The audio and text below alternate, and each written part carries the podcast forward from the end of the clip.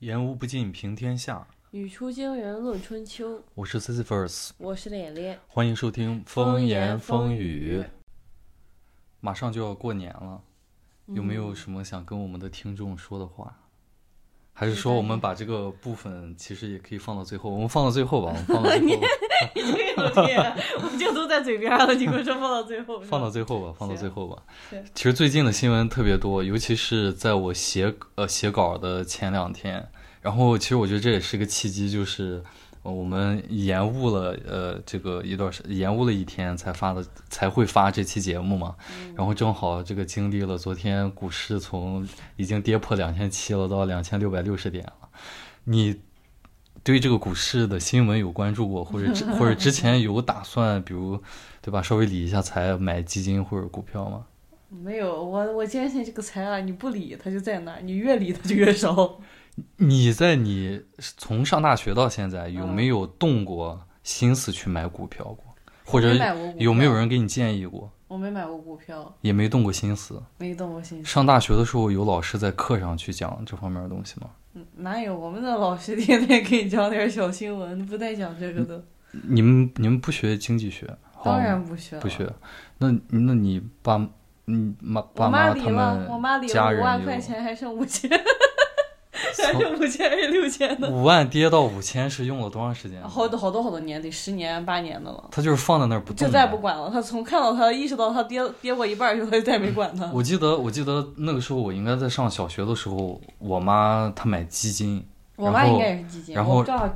然后那个时候就是我对我对这种金融理财产品的最早的这个呃概念，就是我记得我很小的时候，我妈跟我讲说，那个时候其实我也什么都不懂，嗯然后我妈她也就是她，因为我爸对这些不懂嘛，不感兴趣或者之类的，我妈应该是怕，比如她把这些东西告诉我爸之后会吵架，所以她就拉着我跟我说，就是当那种聊天儿，然后就跟我说说这个，然后买了些基金，然后那个，呃，就是基金比较稳健。跌的就是波动性没有这个啊，我妈当时也是这么说的。没没有股票那么那么就是比较稳健嘛，没没有股票那么那么呃激烈啊。嗯然后，但是后来至于那些挣了多少钱，我也不清楚，应该是没没挣多少钱啊。然后最近的这种，本来对吧？这个二零一三年，呃，一整年，整个社会弥漫的这种对于经济形势的预呃预期啊，就不是太好啊。嗯然后这个股市对吧？我们看看这个胡主编，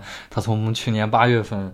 入市之后不断的加仓，为什么不断的加仓呢？因为不断的下跌。胡主编在加入股市前就说啊、跌我就加仓，我就加仓啊，只要它跌我就加仓，而且我绝对不会卖嘛，我不会。呃，胡主编有句名言说我不卖，我我就不会被割嘛，对吧？然后这个呃这这和我妈的这个金融理念一样，我妈投进去了，她其实现在也不知道多少钱，到底是跌到五千还是一万，她也不知道，她再也没看过。然后只要我不卖，然后，胡主编从八月份到现在，他四呃四十斤四十万的 四十万的本金已经现在好像是六十万了，然后已经跌了，呃，已经已经亏了十万，好像是我没记错的话亏，的不多呀，胡主编。十万是五万的，我觉得这五万好像是五万，这编这眼光不错，这还不不多这还不多才十分之一，不多。哎呀 你，知道从这个我们的股市从三千三百点跌到两千六百点，用了好像是不到一年的时间了。啊，具体的我也没太关注，因为我自己确实也没有买股票。然后这个呃我就说这种氛围，尤其是昨天，我看整个对吧，我们的舆论场真的是蛮吓人的。你知道，呃，你知道昨天有一个特别火的一个话题是什么吗？是什么？大量的股民跑到这个某个呃国家的这个驻华使馆的微博账号底下去评论，啊然后这些评论都是我们在节目里面没有办法给大家读出来的，就很搞笑，就就股民们的怨气特别的大，而且无处发泄。我昨天还前天收到了一个在美的留学生，嗯发了一条说他妈给他说，呃，让他买点说我已经把那个国内的股票账号注销了，怎么在你们那边开号？其实很麻烦，需要在香港开个户。好像最简单的办法，要么你在支付宝上直接买，但是溢价会很高；要么是在香港开个户，然后去买。啊，然后这个股市啊，我们就暂且不表啊。然后这个最近表不少了，你还暂且不表？最近对吧？我们先提前跟大家梳理一下最近的新闻嘛。股市是一个比较热烈的一个话题，然后紧接着是这个，呃，最近又有很多人出轨的新闻，很多人出啊，轨，很多人出轨，而且是到年底了冲业绩是吧？各个阶层的不同的人出轨。我们首先看到的，挺忙的。哎，你有没有发现这个？每隔一段时间，总是能在微信上看到这样的小作文，就是流传的 PDF 的小作文，又是什么呃，比如说北美留学生这个呃的瓜，然后这个瓜一定是关于出轨的瓜，而且是带着那种图片，就是那种而且呃视频总会有点就是颠覆大家的对对对认知的那种就是就是很黄很暴力，然后借用一个十年前的一个网络用语，对，就是很黄很暴力。然后你老有这样的，每隔几个月就有这样的。然后最近我们能看到的是，以什么这个 PDF 的名字叫做《长沙美女局长不雅聊天记录》啊，确实聊的也很香 也艳很不一样，啊，确实也很香艳。确实也很不一样。就是也是个出轨的嘛，然后这个这个这个体制内的这个美女局长，她也有孩子了，对吧？然后和老公好像都结婚超过十年，然后也在外面和一个小鲜肉，对吧？这个保持着这种呃婚外的婚外情的关系，然后还有一个是咱们山东菏泽的。好像还是菏泽单县，就是那个羊肉汤那个地方的，啊这样的一个，也是一个公职人员，对吧？然后这是一个男的，他被发现他有两个微信号，然后有一一个微信专门是用来和不同的女性来聊天儿，也是背着自己的。女朋友还是老婆的啊，这个我具体记不太清了，就是总是有这样的，他当时他儿子好像现在才两个月，嗯嗯，总总总总总是有这样的 PDF 就是出来，然后震碎一下大家的三观，然后好像我看目前这两个公职人员都受到处理了啊，都在被、啊都在被调查当中。你觉得背后的这种心态你怎么看？就是每次出现这种，尤其是体制内的，或者我这么说吧，就是这种出轨的事情，呃，被报道台前幕后的时，被报道台前的时候，我总感觉到大众好像有一种特别热烈的情绪去追去追逐这种新闻，而且而且这是第一点，而且第二点是大家对于追逐这种这种事情的时候，往往还对这个人他的工作或者他的身份感兴趣，就是他和身份是绑定在一起的。你比如说我我刚才讲的就是那个什么北美的哪个学校的留学生。就是这个东西，他仿佛我感觉他好像在加深着，呃，普通大众对于留学生这个群体的一些刻板偏见。就是你们去留学的都玩的很花，都会 都会开银银趴，就等等的都是这样的。然后正好对吧？我一看到这个之后，又加深了我的这种刻板偏见。然后包括体制内的这个也是。对吧？体制内的我就不多说，加深了我们什么刻板偏见了。我我就是这种狂热，你有没有察觉到？或者你你是你是我觉得这个反而更符合咱们上期聊的那个窥私欲。窥私欲吗？嗯，就大家看到这种这种话题的时候，你总会显得很兴奋。你觉得是？其实大家本质上兴奋的是对于 sex 这个事情，对于别人，尤其是就是你说的窥私欲，尤其是对于别人的房事感兴趣，啊，还是说，其实是对于他那个身份，就是比如说我特别，呃。对这个留学生他们的这个私生活感兴趣，或者我特别对体制内的人的私生活感兴趣，我觉得，你觉得是对身份感兴趣？我觉得就是大家更多的感兴趣还是这种、这个事情本身的离奇程度，他的身份只是可能为你增加一种反差的感觉，嗯，或者说就是这是一个调味品。对，而且怎么讲呢？我觉得，嗯、你刚刚讲说大家感兴趣是不是这个 sex 的部分？我想到我刚刷到一条很有意思的言论，就是说、嗯说谈性色变的中国人默默偷了生了十四亿。对啊，但但是这个段子他也解释解，我觉得这很正常，就是你虽然羞于启齿，但是也依旧感兴趣吗。不是，这会代表一种大家表面上就嘴上很封建，身体开放的很。对，而且我觉得其实每次你看到这样的。呃，八卦的时候，它总是印证了你心中的那个最坏的 刻板印象，最坏的猜想，对吧？就是当这个东西它是。呃，那句诗怎么说来？旧时他呃，王谢堂前燕，对对对，飞入寻常百姓家。就是他在没飞入寻常百姓家的时候，你对那个也是有一些猜想的。然后，然后结果他真的飞，他真是这样，他真的他真的飞到你家的时候，你才发现哦，原来这燕子跟我想的一模一样。就是我觉得这个也是很很奇怪的一个事情，挺好玩的啊。比如说我们在这个长沙的这个事情里面能看到这个。呃，对吧？他们甚至虽然体制内表面上这个可能是穿的衣冠楚楚，做事雷厉风行，讲话有一套自己的范式，结果这个讨论到房事的时候，也是有一些，呃，这个呃。我怎么说？呃，就是一些情趣的东西的一些表达，对吧？就是有一些特定的爱好，有一些什么字母圈子呀等等的这些东西，所以我觉得真的确实还蛮有意思的，也不怪大家会有这样的好奇心，因为你一次次这样的事情，它都是在验证你的那个猜想，它验证了你的猜想是对的，所以你每次你的猜想得到验证的时候，你。你下次反而会就是更加的期待吧？可能，嗯，那 OK，我们正式进入我们要讨论的这个话题啊。其实，呃，马上因为年关将至嘛，我觉得对于很多呃社畜，包括很多打工人来说，其实，呃，可能有一个就是大家一直从呃开年然后盼望到年底的一个东西，就是年终奖和年会。嗯啊，你之前有没参加过？从来没见过这俩玩意儿。对，但是当你 当你要跨入职场的时候，你对这个东西有有所耳闻或者有所期待过吗？有，我经常听我朋友说什么这个亲戚在年会上抽个 iPhone 十五，嗯，那个亲戚抽两万块钱的。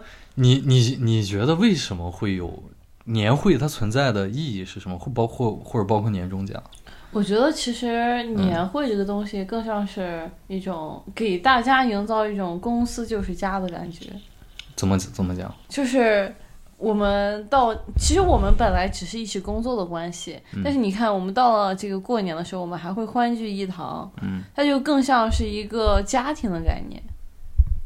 就是大家聚集在一起，所以是更像一个家庭的概念。就是大家会一起庆祝一个节日，嗯嗯，然后大家也会一起就是团聚的这种概念，嗯，然后可能也有一些可能像我们传统意义上里的红包啊之类的分享的东西。那假如让你设想，就是你理想当中的年会大概是一个什么样的样子，或者是一个什么样的流程？就是跟婚礼一样，就是把上面那两个新人换成我们公司的老板。不，我说的是你理想当中的。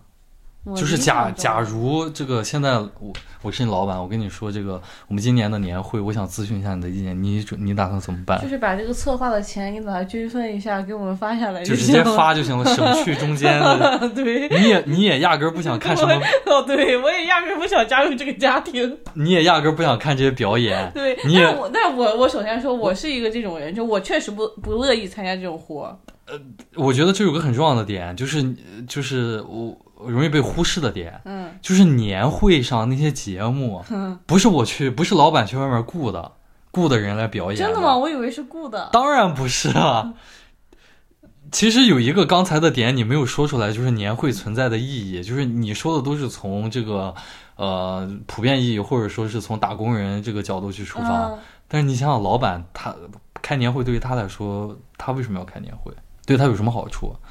就是企业文化的一环嘛，为了笼络民心嘛。呃，不，就是其实呃，一个是笼络民心，第二个是凝聚士气嘛。对啊，这个凝聚士气就是要构建一种，就是我们国内特别喜欢去。呃，团队。去构建这种所谓的企业文化嘛，嗯，然后，然后，所以就要跟你在年会上画大饼，然后给你去这个呃所谓的凝凝结士气啊等等的这些东西嘛，嗯，然后表演节目是一个很重要的一环？因为表演节目，第一它能起到一个服从性训练，嗯，那个节目其实它无所谓好看不好看，嗯，但是。我作为老板，或者说我们搞一个这个，比如说筹备年会的这个小组，这个小组发出了这样的一个命令，比如说那个脸脸，你和这个呃你的这个闺蜜，你们俩要负责去表表去呈现一个节目，那你们俩就得服从公司的这个决定去做，哪怕这个比如可能公司会给你剧本，就是说告诉你们演什么节目，或者说不给，就是你要去完成这种很傻逼的东西，而且你要克服你自己内心的。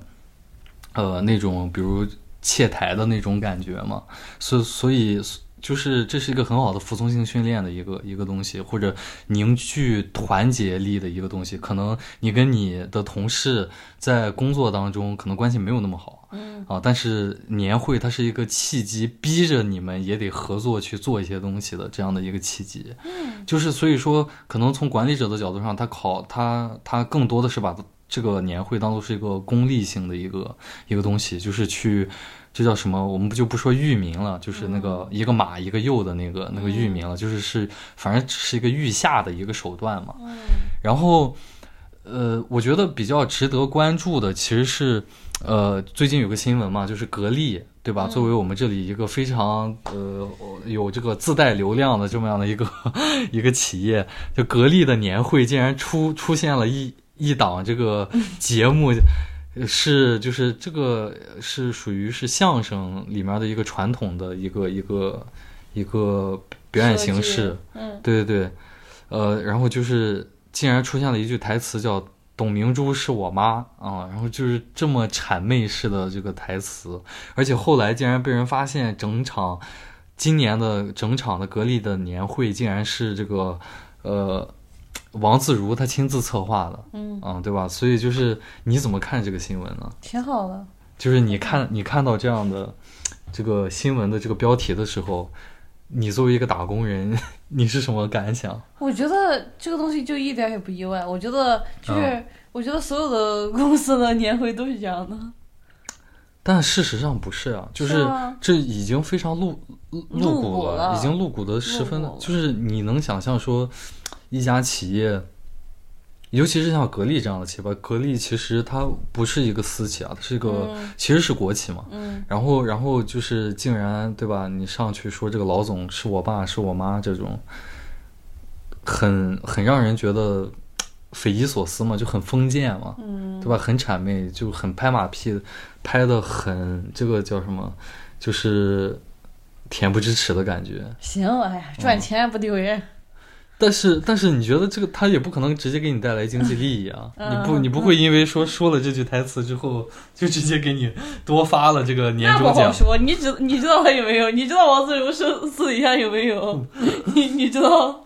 但我觉得其实这个这个东西也挺有意思的，就是，呃，王自如他曾经是做这个独立手机测评。媒体的这样的一个人，嗯，然后他之前其实就因为那个采访，然后他在采访里面说这个，就他加入了格力之后那段采访，他说，呃，年轻人其实进入一个企业，你应该感谢这个企业给你提供这样的平台，嗯。不给你发工资都是很很很正常的，其实，然后你要是跟对了人，就是，然后他拿他自己举例子，他说他每天跟在这个董明珠的身边，他这个就是哪怕什么都不干，呃，他都觉得他能学到很多东西，就看着董明珠讲话，他都觉得特别幸福，就舔的那种恬不知耻的那种感觉。他当时那个采访就已经很谄媚了，嗯，就是这种转转变是。是怎么发生的呢？就是你你你能理解吗？就证明董明珠确实不是没给他工资，是给不少。你觉得就是就仅靠钱就可以让人发生这么大的转变？就是你知道他原来做这种呃独立测评媒体的时候，你做独立测评。其实是一个很难的事情，嗯，因为你要面对着不同的厂家，比如给你公关费，你说你收不收？嗯，当然，王自如他当时不就面临着这样一个丑闻，就是和和那个罗永浩当时锤子手机这个事情，罗永浩就是质质疑他收了这个竞争对手的钱嘛，嗯，就是那证明他还是不够独立。但是我想说的是，就是他毕竟曾经也是在这方面就是做的还挺有名的，嗯，怎么一下子就？转变成现在这个样子？我觉得他也不是一下子吧，啊就是从他做这种呃独立的这种可能自媒体人，嗯然后到他在那个参加节目成为董明珠的这个呃员工，嗯他中间其实也可能经历过一段低谷啊或者什么的。嗯但是当这个名和利一下子摆在你面前的时候，我觉得很难有人拒绝他吧。我就我觉得其实这还有一个角度，就是年轻人走向中年油腻的这个过程，他到底经历了什么？然后就像你说的，就仅仅是就是一个满怀初心的年轻人，当他真正的见识到了名利之后，他就必然会走向油腻吗？还是说，呃，可能在走见识到名利的时候，他可能也遭受了一些打击，然后他不得不可能有一些生活当中的难说的苦衷，或者说就是这个，或者说就是有一些年轻人，他的本性就不太呃执着也好，或者不太纯真也好，就是你怎么看待这个问题？我觉得这个跟每个人他的性格和经历都有关系。嗯我可能，如果我是一个非常不坚韧的人的话，我可能没有那些打击，我就会变成这样子。嗯也可能我是一个很坚韧的人，但是我经历了太多打击，我不得不变成这这个样子，嗯都有可能。我觉得这个东西你很难说，我们从一个我们是一个外人，我们不了解他那么多个故事，我也不了解他的心路历程。你说如果他走到今天，你问他，你说啊，那你变成这个油腻的样子，或者说你会给之前自己什么建议？嗯，我觉得他可能也会做出不一样的选择。你觉你觉得你觉得这种转变是一种悲剧吗？还是说就是一个很寻常的事情？嗯，没有任何价值判断在里面。就是当你看到一个可能满怀初心，或者一个比比如在我看来啊，嗯，在我看来，可能这种转变就像是一个满怀正义的一个人，最后转向了一种你知道，就是嗯，逐渐模糊了自己原来是是非曲直特别特别明晰的那种判断，然后他逐渐模糊的这种转变，就是我觉得是一样的，所以我会觉得这是这是一种悲剧。那换你看呢？就我会认为，可能在我的视角里面，我会惋惜，嗯或者说我会认为这是一个，呃，很很让人感慨的事情吧。但是我可能不会很直接的认为他这种选择就是一种悲剧，嗯、因为怎么说呢？就是我可能会认为这这个东西更偏向于个人选择，就是呃。他愿意这样去做，嗯他就要承承担这样的代价，或者说他就要，他也知道自己会变成什么样子，也知道自己会失去什么，嗯这是他的选择，所以你不能说这是一种悲剧，就是就是有一种他已经知道结局，但是他还是愿意这样去做，那他一定是有因为这个奖励对他来说足够有诱惑，呃，都不是没有原因的。对啊，就是你没有必要为他惋惜，就是。嗯呃，他也根本不需要你的惋惜。你觉得他真的，他真的会会在乎别人对他的这种惋惜吗？或者说在乎别人认为这是一种悲剧吗？嗯，但是我他他自己并不会。但是我觉得这样的案例会，如果这样的案例变得越来越多，甚至逐渐成为了一个社会唯一的年轻人的走向的话，就是你身为一个年轻人，你保持你心中的理想也好，或者说你保持一些比如独立啊、自由啊这种这种好像看似特别。呃，特别不切实际的追求的这些价值的时候，嗯、就是你没有办法去去把它坚持下去的时候，嗯、如果一个社会的氛围是这样，嗯、那这真的是一种彻头彻尾的悲剧。就是假如这个社会逼的所有的年轻人都必须只有成为王自如这样的人，就呃什么应该怎么说，只有成为现在的王自如这样的人。才能够获得所谓的世俗意义上的成功的话，那我觉得这个社会确实已经某些方面已经出了问题了吧？你比如说，就是你要叫你的老板叫叫叫他爸叫他妈，就这个 确实很这个这个，我觉得也没有必要油腻到这种程度。就是，嗯，你刚刚讲了，我觉得他他可能在我眼里是两个事情，就是说，嗯嗯，一个是说把年轻人逼到说像他这样油腻的样子，嗯，我觉得。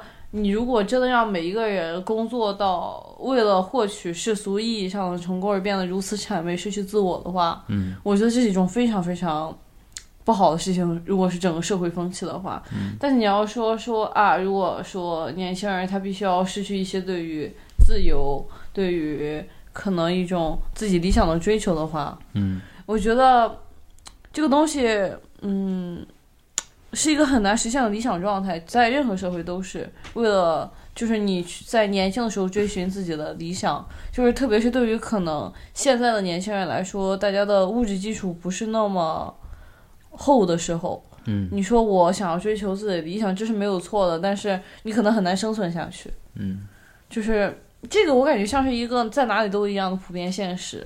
嗯。然后其实说到这个年会的时候，其实还有一个呃这几年容易被大容易被大家去讨论的一个点，就是我们俩刚才在聊的是这个年年会嘛。其实除了年会，还有一个很重要的是东西，就是这个呃，年终奖。对，其实往往尤其是一些互联网大厂了，就是快到过年的时候，其实大家与其说更期盼那个年会，其实是更期盼这个年终奖，或者说最期盼的其实是这个年终奖。我还记得我当时在盒马那个时候，就是刚刚入职的时候，你已经在等年终奖哦了。不呃不是不不是年终奖，就是哪怕是过中秋节，就是他们阿里也会给你发月饼嘛，就是这些东西的。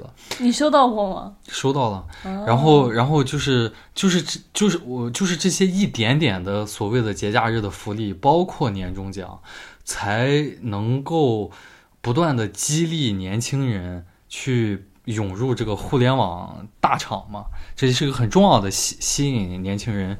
年轻才俊去互联网大厂的一个因素，但是有有有有人发现，就是这几年、这个东西在被悄悄的改变，也包含这个年会了。就比如说经济形势大好的时候，就像我刚才说，经济形势大好的时候，这个比如万达，他们当时办这个呃这个年会都是要对标春晚和地方卫视的春晚的，就是央视春晚和地方卫视春晚的。他们年他们的年会的导演都是直直接找地方卫视的春晚的导演过来导的，然后而且每年王健林都要上台亲自唱唱歌，唱歌。我 啊。然后这个这个包括什么小米啊，什么这个阿里啊，更不用说了。阿里我记得有一次这个马云啊携带着那些就是 P 几高 P 几的那些高层，都这个还化着妆，就是穿着那个就是演出的服装，然后是呃上来唱歌。然后小米雷军也是亲自这个带着高管唱歌，腾讯也是，然后包括腾讯的年终奖是直接。呃，年终奖的那个特等奖好像是直接给他？给他们的直升机的那个使用权一年嚯，啊，就是等等这些东西，这几年全圈悄悄的都没了。啊，由于这个经济形势的原因吧，然后就是慢慢的都开始低调起来了。然后像王健林好，好像这几年就是开始，呃，歌也不唱了，对吧？这个舞也不跳了，就开始在这个年会的时候念稿子来总结这个就是今年的今年的这个个形式，因为万达好像呃今年创下过五天卖四个万达广场这样的这个这个记录，对，所以就是你觉得这些东西，他们对于年轻人，呃，在求职啊，或者说对于工作这方面有没有预期？就就是我刚才讲的这些，有有对于年轻人找工作的这种预期有没有影响？不知道，我觉得嗯可能对于我这种还没有正式工作经验的人来讲，嗯我认为至少我找工作的时候，我是想不到这个的。我眼里还是只能看到我每个月能拿到多少钱。嗯就是我觉得可能大部分年轻人也是这样吧。你说我真的想看老板跳舞吗？我也不是，我只在乎他给我发多少钱罢了。包括年终奖呢？对呀、就是这样的。但是年终奖，嗯我的印象里面，可能年终奖从几年以前它就变成了一种玄学，嗯就是老板会和你玩文字游戏，嗯然后最后你会发现啊，可能这个年终奖只有我想象的一半，或者甚至只有我想象四分之一，或者没有。所以，我觉得这种经济形势，它确实会，至少这种经济形势确实会影响到年轻人。嗯包括这种，我觉得尤其是互联网大厂吧，就是原先好像有几百种可以吸引年轻人来进入公司的这种这种这种方式，但是现在的话，慢慢的很多互联网繁荣时互联网经济繁荣时期的一些一些红利，慢慢的现在都在消失。对，当然，其实现在对吧，在国内你找个工作都 难，所以可能大家确实也不会考虑到嗯，这些问题，就是因为你可能年终奖变得少了，然后什么的，我就不选择你了。嗯很少有人会考虑到这儿了。嗯但不，大家还是只在乎每个月能拿多少就够了。嗯，然后其实就是关于这种年会，其实对于全国人民的年会来说，就是春晚了，嗯，对吧？？就是你对今年的春晚有没有什么展望？或者说，或者说三四，年没看了，今年还能有什么展望？那你你你有没有过有展望的时候？就是以前，有啊，我小时候每天都在电视机前等着看这，呃，不是每天，每年都在电视机前等着看赵本山呢。你你你还能记得自己是从什么时候开始有这种期望的吗？是从哪一届开始，或者大概你多少岁的时候？就我，我我印象里，我小时候就一直很期望，可能一直期望我上初中吧，嗯然后后面不知道为什么就不期望了。嗯，你像往届春晚那种送现金红包，然后又是独家冠名的那种模式，啊，也不是独家冠名，就是春晚它会分段嗯，去冠名，就是比如呃，这个是。呃，这叫什么？就是倒计时的那段时间嗯给谁，然后等等的这段时间给谁，这样的模式。然后其实今年也改变了，今年是小红书和京东一起承办，哇，小红书现在都到这地步了。对，而且而且而且他们都，哇而且他们都闭口不谈这个现金红包了。哇，小红书因为小金书了因。为现在没钱发了嘛，然后京东是说这个发价值一亿的实物红包，就是给你寄东西，但是不不发钱了。你还记得以前吗？就是那个现金红包，可以它摇一摇，对，摇一摇，然后一块儿抢。我记得当时推出这个的时候，嗯，大家是真的很快乐，不是，就是就是因为那几年，其实其实春看春晚的人是就是不断在减少。对，，就是在慢慢减少的。但是当时，他们想出来这个主意的时候，其实还是笼挽络，回了一部分，对，还是笼络或者挽回了一部分人的。然后现在对吧，这些取消了，你觉得为什么呢？就是这种趋势它代表了什么？是其实本质上是因为春晚的商业价值在慢慢的降低吗？还是因为什么别的原因？还是因为经济形势不好的原因等等？我觉得就是大家没有钱，大大大家没有钱但，是也不能说没有钱，就小红书和京东他还能办这个事儿，他应该也没穷到这个地步，嗯。他只是可能想尽量的可能缩一下预算吧。我觉得其实两者皆有吧，就是春晚现在的商业价值肯定是没有，比如说八九十年代的那时候高那确实，大家都是家里呃也不是家里了，可能一整个那个大院只有一台电视，然后那个时候好像没有春晚吧？春晚是哪一年开始？八十年代开始的，八八八六年好像是，我没记错的话，对，然后就是零几年我感觉是它的辉煌期，对，其实赵本山确实你刚才讲到那个赵，丽蓉，对，就是他们那个确实是黄金时代，对，所以说说回来，你还是对今年的春晚没有任何的展望。但是说实话，我觉得我今年过年会非常无聊，但我有可能真的会看哎。你会，它会有时差、啊，对呀、嗯，嗯，那不更有可能看吗？就他们放春晚的时候，我们这个在吃午饭，不更有可能了吗？你觉得这个春节的含义对于我们现在的中国人来说是什么？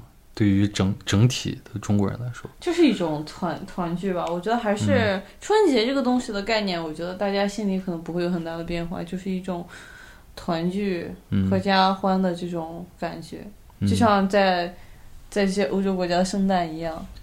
那你觉得对于年轻人来说有什么特别的含义，或者说也没有，或者说这种，团聚的含义有有有更浓烈一些吗？我觉得就是大家没有什么更浓烈的，可能年轻人反而会对于，我已经嗯、呃可能年轻人对于节日的关注度反而会更低一点。嗯就春节这种可能就没有，我记得很多人会说，感觉年味儿没有以前那么浓了，就是呃，小的时候大家可能会呃一起感受那个春节的氛围，和朋友啊，或者说和家里人，然后也会准备很多春节的东西，就像什么灯笼啊、春联呀、然后家里会自己做年糕。然后什么腊八粥这些，就是每就是初几干嘛，什么哪一天是干嘛，就是大家都很有序。但嗯这几年好像重要的真的就变成只有呃春节那一天，嗯，就春就是或者说前一天晚上开始。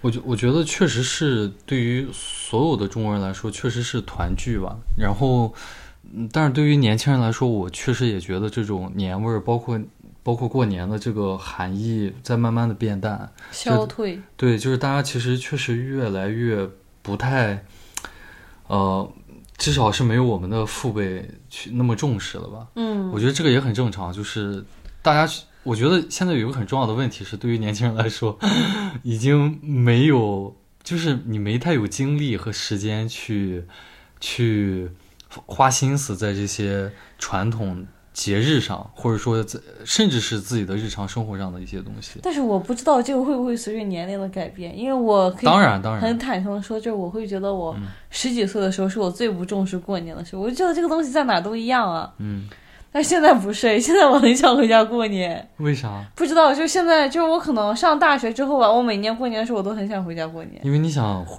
回去团聚，可能是就是觉得可能很久没有见到自己家人了。嗯，那你觉得春节作为一个文化符号，它在这个这种流变的过程当中，它都在和什么东西挂钩？我我觉得我们刚才讲春晚，其实为什么要讲春晚嘛？就是因为 就是因为 提起春节就是春晚。我觉得有，我觉得有那么一个历史时期，春晚它对于这个春节的那个符号要比饺子还要强烈。真的是这样。对，就是我觉得就是八八九十年代，甚至呃，在我们小的时候，零几年的时候，我觉得对，是它的辉煌时期。就是在在在我们小的时候是，对于我们来说，春晚甚至要比那个饺子，可能在一定程度上吧，或者对相当多的一部分人来说，它要比饺子还要浓烈。但是你觉得现在这个流变，它有没有在和别的东西挂钩？我觉得依旧是在和春晚挂钩的，但是这种联系在慢慢的减弱。你知道我今年到现在为止为春节做的最大的准备是什么吗？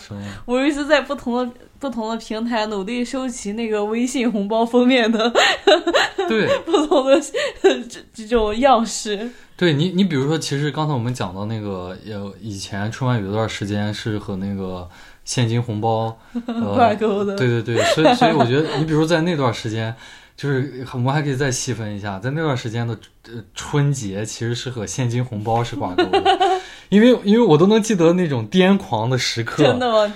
就是支付宝在搞那个全国瓜分，哦，那个集五福是吧？对，集五福全国瓜分红包，我记得那个时候应该是一八年的时候，我还记得。天呐，今年还有吗？我都不知道。肯定是年年都有的。然后电视上还有那个微信摇一摇去抢红包，然后后来还有，呃，抖音也在去搞这个这个就是抢红包。然后但现在呢，你比如说或者预测一下未来，你觉得就是它这种符号还会再怎么去改变呢？你觉得还会和什么东西挂钩？嗯，想不到。想不到，我感觉。嗯你就你就想吧，连大年三十都要不放假了，他还能和什么挂钩？明年给你和上班挂钩。我觉得和上班挂钩，这就是今年的一个特色了。今年真的就是和上班挂钩，这确实也是个特色。然后我觉得可能，嗯，我觉得，我觉得，你怎么嗯起来了？我觉得，我觉，我觉得对于确实对于很多年轻人来说，回家团聚也正在变成一种，嗯、很难的事情。嗯就是慢慢的，可能团聚的这种氛围，可能也不会，就是团聚这个词儿也也不会是唯一的关于春节的一个一个含义了。对，然后我还记得小时候，每年这个媒体都会去聚焦春运的盛况，嗯仿佛在小的时候就是一提到这个春节，能和春节挂钩的，就是第一个想到词儿就是春晚，然后就是春运，就是然后就是这些词儿，嗯，然后再到后来的时候，就是那个时候应该是一二年，一二年还零八年还是一二年，就是农民工摩托车返乡，嗯。就是当时南方发生那个大雪，然后火车通不了，然后就是大家就骑那些农民工骑摩托车跨越，呃，好好就是一千多公里，然后回家，就是回贵州啊，回湖南啊等等那些的，就是所有的这些东西都在发生改变。嗯然后这个当时不是有个纪录片嘛，好好像叫《一千三百五十公里》，就是讲的刚才说的这个农民工返乡潮的这个骑骑对骑骑摩托车返乡潮的这个纪录片，然后包括嗯、呃到了前几年的时候，其实就是大家又发现，呃，不让你批评这个春晚了。你在微博上发这个呃觉得春晚不好看什么的，你的号就会没，然后就会删你的评论。所有的这些在和春节呃挂钩的东西，年年都在变啊。然后就像我说的，今年真的就是你不放假，其实挺有意思的，就是我我真的我我我都没有概念，就是大家从哪年开始，嗯突然春春晚嗯，就和无聊难看挂上钩了。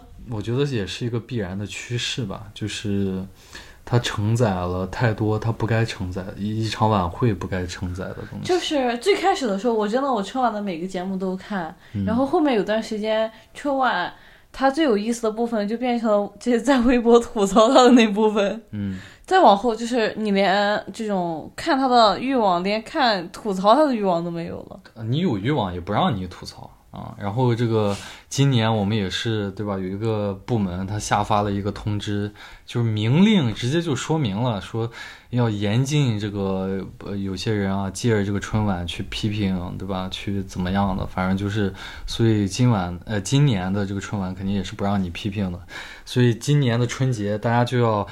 生活在这个，我借用一下这个，我们有一有一篇著名的报纸，对吧？他在二月二号写的一篇文章，叫做《全国上下洋溢着乐观向上的氛围》啊，所以今年的春节肯定也是在这种乐观洋溢的氛围里面展开的嘛，对吧？嗯，然后其实你觉得这个这个叫什么来？对于普通老百姓来说的话，这种呃，无论是春晚也好啊，春节也好，我们刚才说了，除了这种团聚了。嗯，你觉得还还有还有什么意义吗？就是在这个重要的节日里，它为什么这么重要呢？我觉得它更像是把前一年清空，然后嗯就是一个新的开始的感觉。很多人还会认为新年是新的开始，嗯我可以把不好的那些事情都放掉，嗯，我可以对有对明年对未来有关于自己关于其他事情的更多的期望吧。就是你总会有一种来年会更好的感觉。即使历尽千帆，依旧归什么什么归来，依旧仍是少年。嗯，就是你是艺人，我是爱人，我们是相亲相爱一家人。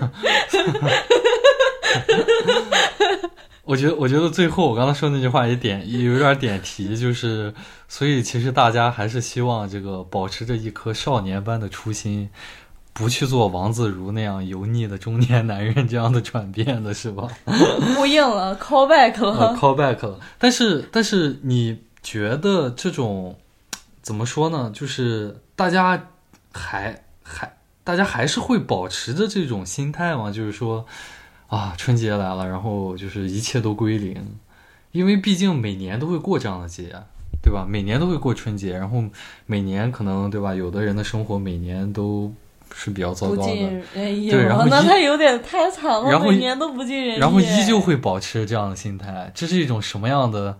这这就是英雄主义，是吧？不是，我会觉得就是你嗯可能会有段时间不顺，但是当过年的时候，你会有一种幻想，就一种期待，你会觉得不好的事情现在都结束了，我会迎来更好的事情的。嗯就是这是一种人本身的一种对于新生活的向往吧，就是乐观主义者们对新生活的向往。嗯。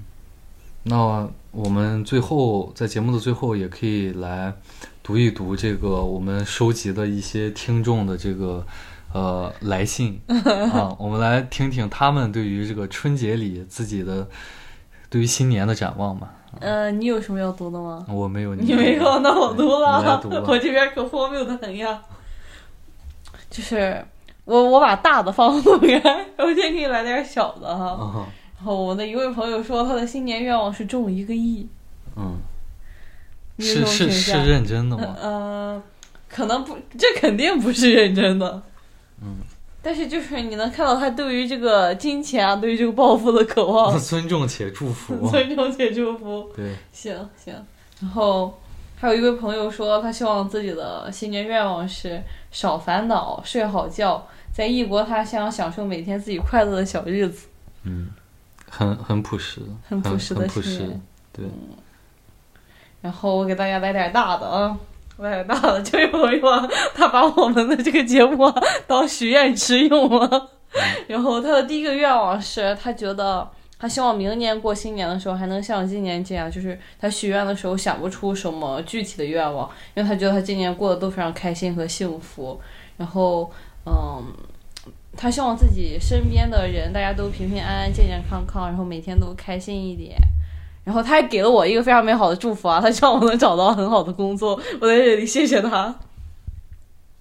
然后他他他很感慨，就是说他觉得自己今年真的就是过得非常幸福，因为他的愿望就是没有那种很具体的、非常迫切的目标。嗯，怎么样？羡慕吗？挺好的，挺好的。然后他的许愿池还没结束啊，这只是第一个。他第二个是他希望就是明年的流浪小动物能被很好的救助，然后这种流浪小动物的数量少一点，然后大家可以多关心一下小动物。然后他希望自己能在这种出门啊，或者说上班的路上见到更多的这种野生的小动物，非常关心这种生态环境，关心我们的其他的生物朋友。然后他有第三个愿望，第三个愿望就是希望明年过生日，还有过年的时候，就像今去年和今年一样，有这种喜欢的人呀，然后爱的人陪在身边，可以快快乐乐的。然后最后一个，他有一个非常，这是唯一一个具体的愿望，他希望自己的体重能够长得健康一点，就是他希望增加一些体重，但是不要往脸上增加。我可以把我的体重分给这位朋友啊，就是我不会往你脸上分，我会均匀的分布在你的身体其他部位。谢谢，谢谢。哎，所以如果其他的观众就是也有自己对新年的展望，也可以在我们的节目底下去评论，然后这个我们可以互相交流一下，然后也我也我我吧，你有什么愿望？我也希望能够看到这个大家呃对于我们的节目呃这个也陪伴了大家小半年，然后想听听哦大家的这种、这种反馈啊，刚刚这位朋友还有最后一个愿望忘了，他说希望我们节目越办越好，多感人呀！太感人了，太感人了。那你有什么愿望？你和大家分享一下啊。我我也没有什么具体的愿望，所以就是，嗯，你这个人一看就不够乐观主义，你没有把这一年当做新的开始，你没有这一年美好的期待我。我也没有什么新的愿望，这个就希望大家越过越好吧，嗯也包括我自己。嗯，然后本期节目就到这儿了，欢迎大家订阅、转发、收藏、打赏，然后也搜索我们的公众号“风言风语”，发送关键词“节目”来收获订阅我们节目的方法，避免失联。感谢大家，我是 Sisyphus，我是恋恋，我们下期再见。拜拜。然后下期的话，呃，因为对吧要过年，所以我们下周的话要休息、休息给自己放假喽。给自己放假了。哦，大年三十不能上班喽我。们下期再见，拜拜，拜拜。